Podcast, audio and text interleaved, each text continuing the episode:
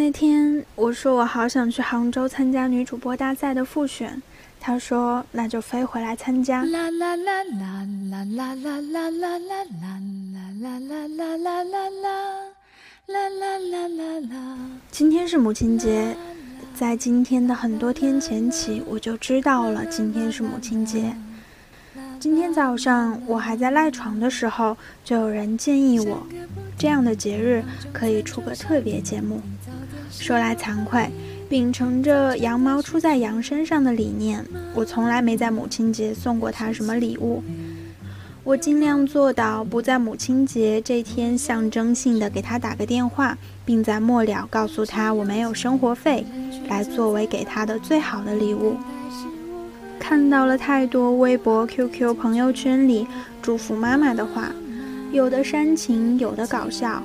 我想，不如我来写一篇送给他的短文，因为我实在没有自己打工赚来的可以孝敬他这只羊的钱。好歹现在有一个粉丝十几的频道，让我为非作歹。像那些在自己演唱会上发表感言的明星那样，我也可以大声地告诉我的粉丝十几，我有多爱他。我向往成为女主播的一个很重要的原因是，我可以在我自己的频道里说我想说的话，做自己想做的事，这是他从小给我的特权。当年报高考志愿的时候，我说我不喜欢师范。于是，所有的师范类院校被从候选名单里面划去。我说我要去南方沿海城市，于是我去了福建。在这个过程中，他完全把选择权给我自己。到后来大二分广告和广电专业，他也只是告诉我要我自己选择自己喜欢的。他和我爸会在能力所及最大范围内给我帮助。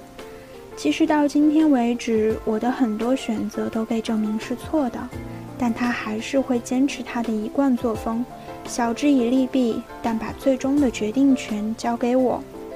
他总说他和我爸没啥本事，但在我眼里，他是一个特别厉害的人。比如，他教会我各种礼仪，包括吃西餐如何喝汤，女孩的屈膝礼是什么样的。这些奇怪而又细小的礼节，他都懂。而我爸能够做得一手好菜，还懂得把老旧的桌子锯了喷漆，让它变成漂亮的欧式斗柜。在我很小的时候，我爸出差就会带全套的百科全书回来给我。刚上小学的时候，他买哆啦 A 梦的漫画作为考试奖励给我。再到后来是世界名著。等到小学毕业的时候，已经开始借了同学的《红楼梦》来读，而他的爸爸给我讲《聊斋》、讲《三国》《水浒》，在那个电视剧的 3D 特效都做得特假的年代，带我到书店买麦兜的书。他的好多朋友对我的印象都是永远安安静静捧本书看的小女孩，其实那些阿姨叔叔们都不知道，我跟他吵架发火。好多争吵的原因我都不记得了，只记得最后我都会把自己哭成一只桃子。然后他说去用热水洗把脸，然后我抽抽搭搭去了卫生间。当然还有更多次是我把他气哭，或者我和他都哭。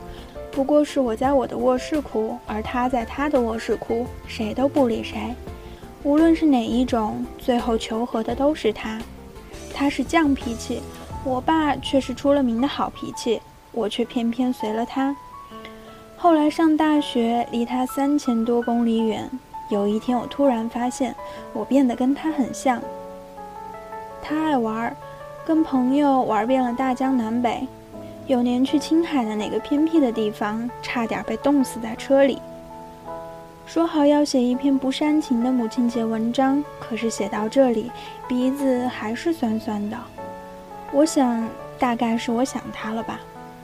想起前几天，我告诉他我的节目入选女主播大赛的复选赛，但是因为在台北，所以不能去参加复选。他说不行就飞回来参加。我想在那一刻，他想的只是让我去做我喜欢的事情，而我知道的，他一定会给予我最大的支持。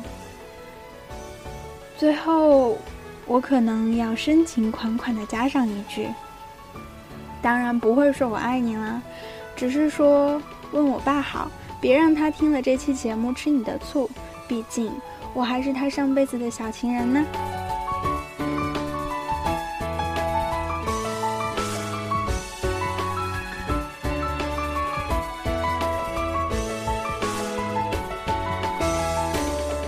当然，在节目的最后，九九也要祝愿天下所有的妈妈母亲节快乐。